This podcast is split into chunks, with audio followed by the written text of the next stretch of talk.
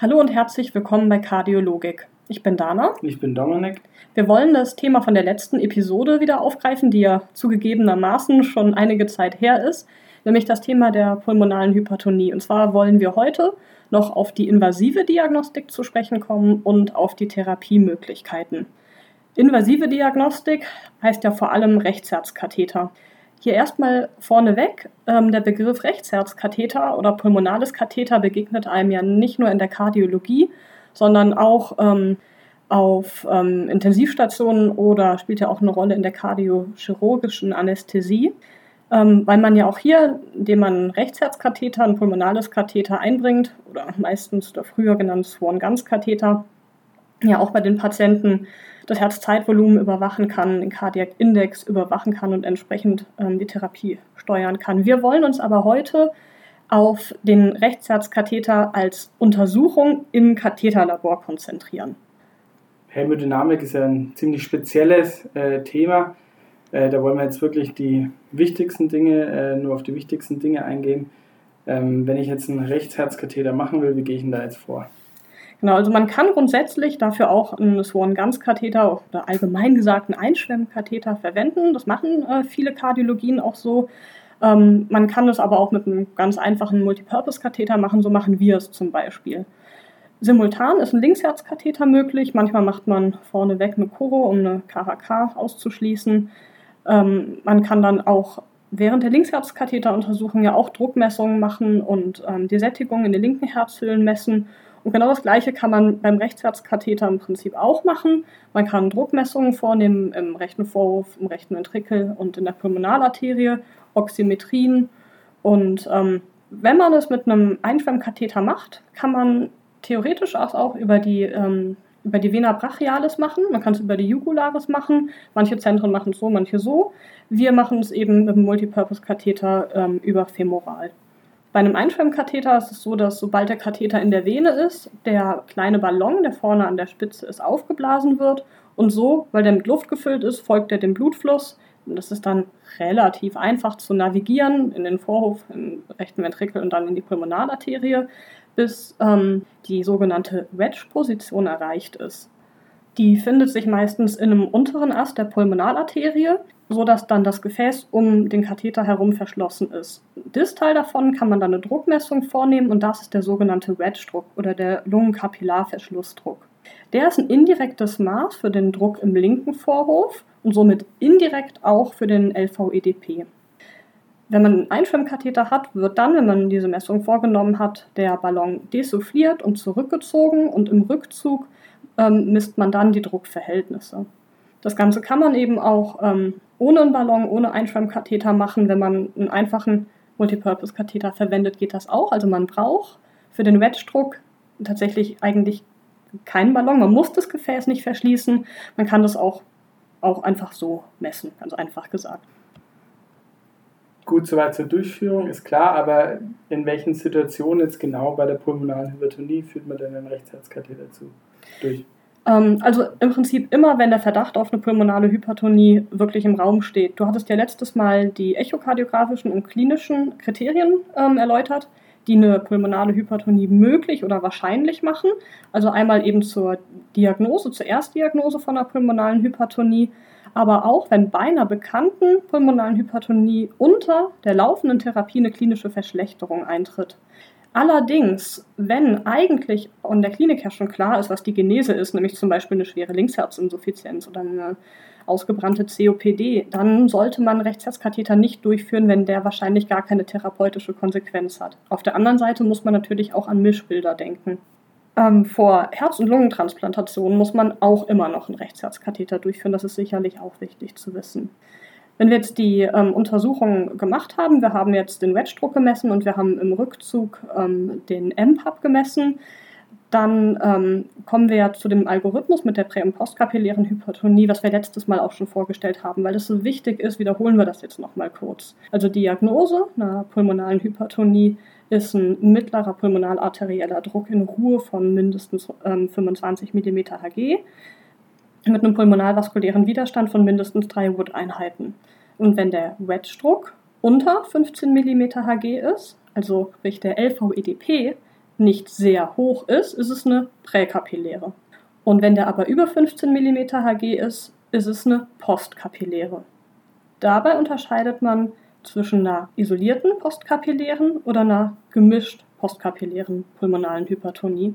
Um das voneinander zu unterscheiden, schaut man auf den sogenannten diastolischen oder transpulmonalen Druckgradienten. Also der Gradient zwischen jetzt dem diastolischen pulmonalarteriellen Druck, also nicht mehr MPAP, sondern DPAP und dem mittleren Wedge-Druck. Und wenn dieser Druckgradient mindestens 7 mm Hg ist, dann spricht es für eine gemischte prä- und postkapilläre pulmonale Hypertonie. Und wenn der Druckgradient unter 7 ist, eine isolierte postkapilläre. Warum ist es so? Der diastolische pulmonalarterielle Druck ist ja größer als der Wedge-Druck. Und wenn er im Verhältnis viel höher ist, dann lenkt das den Fokus ja eher auf präkapillär. Also dann spielt postkapillär im Verhältnis nicht so eine große Rolle. Sprich, wenn der Gradient eher nicht so groß ist, spielt postkapillär im Verhältnis wieder eine sehr große Rolle. Das steckt da physiologisch dahinter. Und um seine Informationen jetzt ähm, über die pulmonale Hypertonie zu haben, macht man da jetzt nur Druckmessung oder gibt es auch noch spezielle so Zusatzdiagnostik? Tatsächlich kann man noch einiges an spezieller Zusatzdiagnostik machen. Ähm, wir können nicht alles besprechen, aber was man auf jeden Fall auch mal gehört haben sollte, ist der Vasoreagibilitätstest. Den schließt man an, wenn man eine präkapilläre pulmonale Hypertonie bestätigt hat, aber nur bei einer idiopathischen oder hereditären pulmonalarteriellen Hypertonie. Und was man damit wissen möchte, oder was man damit möchte, ist, man möchte Responder auf eine hochdosierte Calcium-Antagonistentherapie identifizieren. Ähm, diese Vasoreagibilitätstests sollten allerdings nur mit ähm, guter klinischer Erfahrung, also eigentlich nur in Zentren, durchgeführt werden.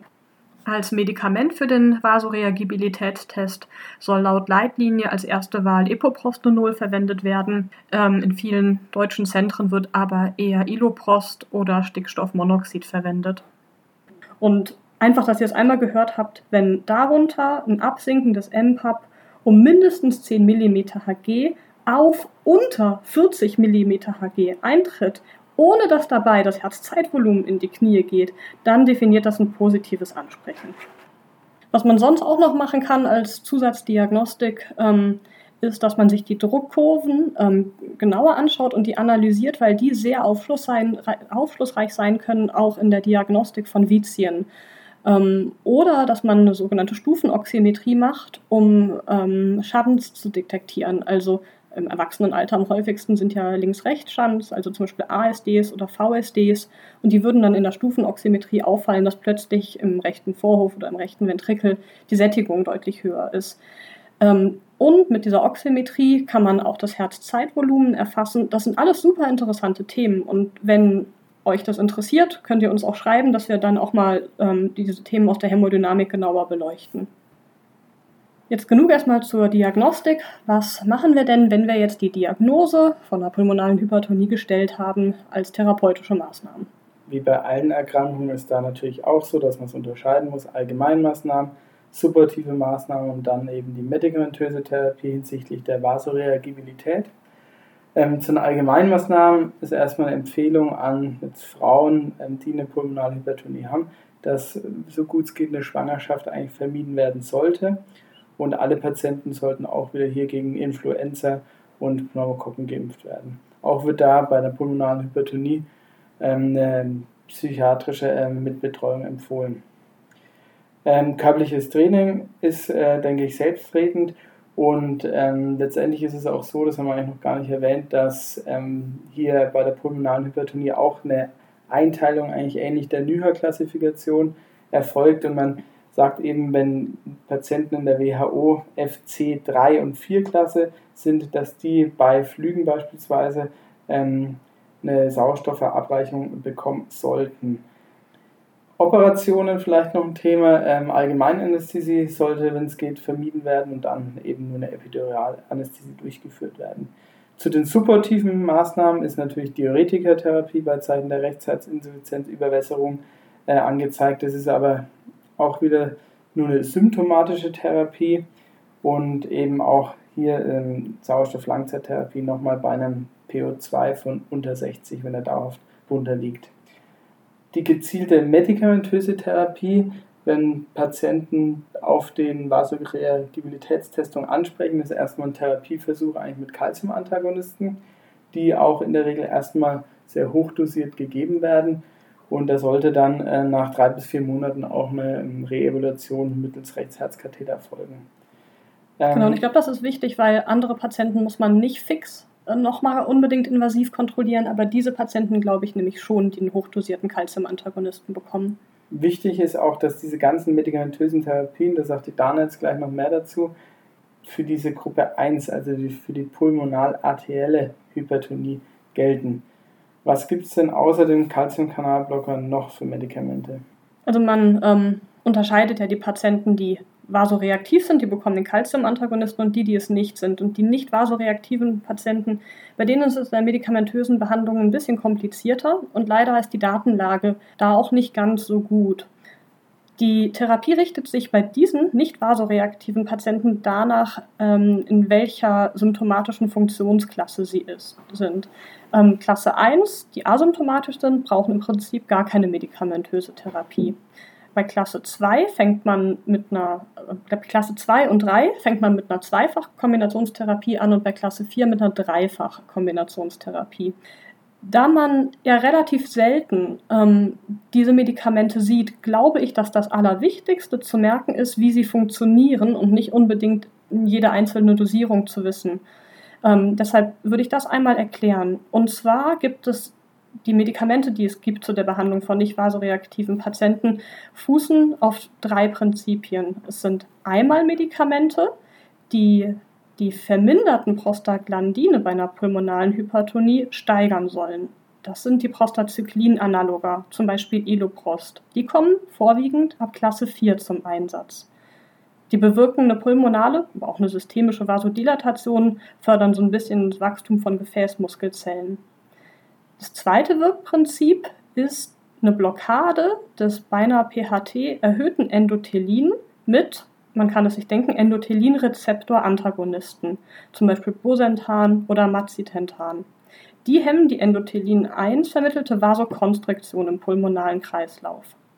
Und das dritte Therapieprinzip ist die Steigerung des Stickstoffmonoxidspiegels. Hier gibt es zwei Substanzklassen, die das bewirken und zwar einmal der Guanylatzyklase-Stimulator Riociguat und die Phosphodiesterase-5-Hämmer mit dem bekanntesten Vertreter Sildenafil. Diese letzten beiden Gruppen, also Sildenafil und Riociguat, sollte man nicht miteinander kombinieren, weil sie beide im Prinzip ja am Ende den gleichen Wirkmechanismus haben. Wenn wir jetzt einen Patienten haben aus der ähm, Risiko- bzw. Funktionsklasse 2 oder 3, also ein Patient, der symptomatisch ist, bei leichter oder mäßiger Belastung, soll man gleich eine Zweifach-Kombinationstherapie wählen. Früher galt es mal, dass man erstmal eine Monotherapie macht, aber im Moment ist man bei einer Zweifach-Kombinationstherapie. Da würde man jetzt zum Beispiel einen Endothelin-Rezeptor-Antagonisten nehmen, plus entweder einen ähm, Phosphodiesterase-Hämmer oder Riociguat. Bei der Klasse 4, also Patienten, die auch in Ruhe symptomatisch sind oder die manifeste Rechtsherzinsuffizienzzeichen haben, wählt man gleich eine Dreifachkombination. Wieder ähm, Endothelin-Rezeptor-Antagonist plus Phosphodiesterase-Hämmer oder Riociguat plus dann, jetzt kommen die Prostacyclin-Analoga ins Spiel, die sind ähm, die meisten sind IV verfügbar. Es gibt inzwischen auch ein paar, die oral verfügbar sind. Aber ähm, was es zum Beispiel auch gibt, ist Selexipap als Subkutanpumpe. Das wird auch von einigen Zentren gerne verwendet. Diese Dreifachkombinationstherapie steht aber durchaus auch für Patienten der Klasse 2 oder 3 zur Verfügung, wenn die sich ähm, unter einer Zweifachtherapie nicht bessern oder das Therapieziel nicht erreichen. Wenn man einem Patienten begegnet, in der Notaufnahme oder wo auch immer, der eine akute pulmonalhypertensive Krise hat, dann kann man Iloprost intravenös geben oder Stickstoffmonoxid inhalativ. Ähm, dann sollte man die Patienten, wenn die klinisch stabil sind, eben alle drei bis sechs Monate äh, klinisch reevaluieren. Invasiv nicht unbedingt, sondern zum Beispiel, wenn sie sich klinisch verschlechtern oder sich die Parameter verschlechtern. Zu guter Letzt, wenn natürlich die Patienten auf keine der Therapien ansprechen oder sich weiter klinisch verschlechtern, ist die Lungentransplantation immer die Ultima Ratio. Daran wird wohl eher auch oft zu spät gedacht. Also ruhig frühzeitig ähm, bei Patienten, die sich nicht besser an eine Lungentransplantation denken. Das wird natürlich vorwiegend in entsprechenden Zentren stattfinden. Das ist jetzt so der aktuelle Stand, den wir jetzt einfach mal so ja, übersichtlich wie möglich versucht haben zusammenzufassen. Allerdings äh, sollen im August neue Leitlinien kommen zur pulmonalen Hypertonie. Ähm, wenn sich was Wichtiges ändert, würden wir euch darüber entsprechend auf dem Laufenden halten. Und vergesst nicht, follow us on Instagram und ähm, Twitter, würde ich schon sagen, Facebook und bleibt uns gewogen. Aber Twitter, vielleicht schaffen wir das auch irgendwann mal irgendwann. Ja, also bis zum nächsten bis dann, Mal. Ciao.